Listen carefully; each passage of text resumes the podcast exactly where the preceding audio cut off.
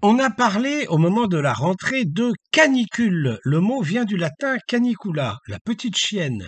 C'est le surnom que l'on donne à l'étoile Sirius, la plus brillante à nos yeux après le Soleil, qui apparaît dans la constellation du chien. Elle se lève et se couche en même temps que le Soleil entre le 22 juillet et le 23 août, à l'époque de l'année où il fait donc le plus chaud. On a donc d'abord parlé des jours de canicule, les jours de la petite chienne. Puis l'on n'a plus parlé que de la petite chienne pour qualifier les jours très chauds, comme ceux de la rentrée de septembre. Il n'y a pas si longtemps que l'on s'est mis à dessiner les courbes des températures enregistrées, mais cela ne signifie pas que l'on n'ait jamais inscrit pour mémoire les grands pics de chaleur. Nos archives ne sont pas particulièrement anciennes, mais elles remontent quand même au début du XVIIe siècle. En ce moment, on parle de canicule, c'est pas faux. C'est oublié un peu vite que dans la troisième semaine du mois d'août, le temps fut particulièrement frais, pour ne pas dire froid, pour la saison. En vérité, si la météorologie est une science aussi compliquée, probablement la plus difficile en termes de calcul, si l'on se trompe si souvent de prédiction, c'est que le climat lui-même est, dans son déroulement quotidien, un phénomène extrêmement complexe et souvent déroutant. Ce qui nous déroute aussi de notre chemin de réflexion, c'est notre incompréhension des conséquences engendrées par les excès climatiques.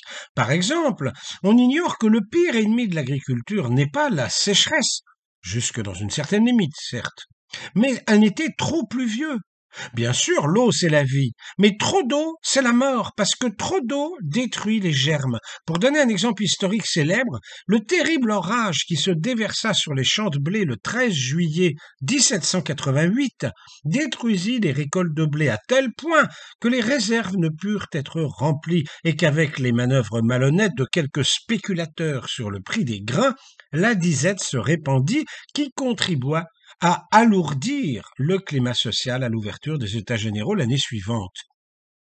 L'insuffisance d'eau, en provoquant des écoulements vaseux insalubres, peut générer des infections bactériennes comme la dysenterie, un mal redoutable mentionné dans nos archives.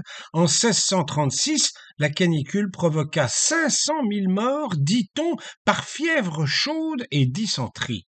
En 1705, dans le sud du royaume, les thermomètres éclatait sous l'effet de la dilatation du mercure. En 1718 puis 1719, le climat à Paris reste caniculaire jusqu'à la mi-septembre. La chaleur devient saharienne au point que des nuages de sauterelles, eh oui, s'abattent sur la ville et vont ravager les champs jusqu'en Normandie. On compta en tout 700 000 morts. On voit donc qu'on était alors loin devant nos catastrophes contemporaines. 15 000 morts en 1911, 20 000 en 2003, en particulier parmi les personnes âgées moins protégées que les autres.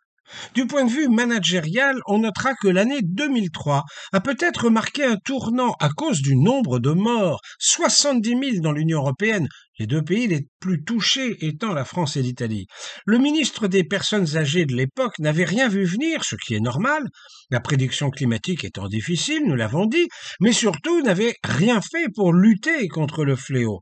Aujourd'hui, dans un pays vieillissant où 600 000 personnes vivent en EHPAD, on se munit de ventilateurs, climatiseurs et fontaines ou réserves d'eau pour éviter que la même catastrophe ne se produise ce qui a divisé par sept le nombre de victimes l'année dernière avec 2800 morts. Comme quoi, le management des risques, cela marche.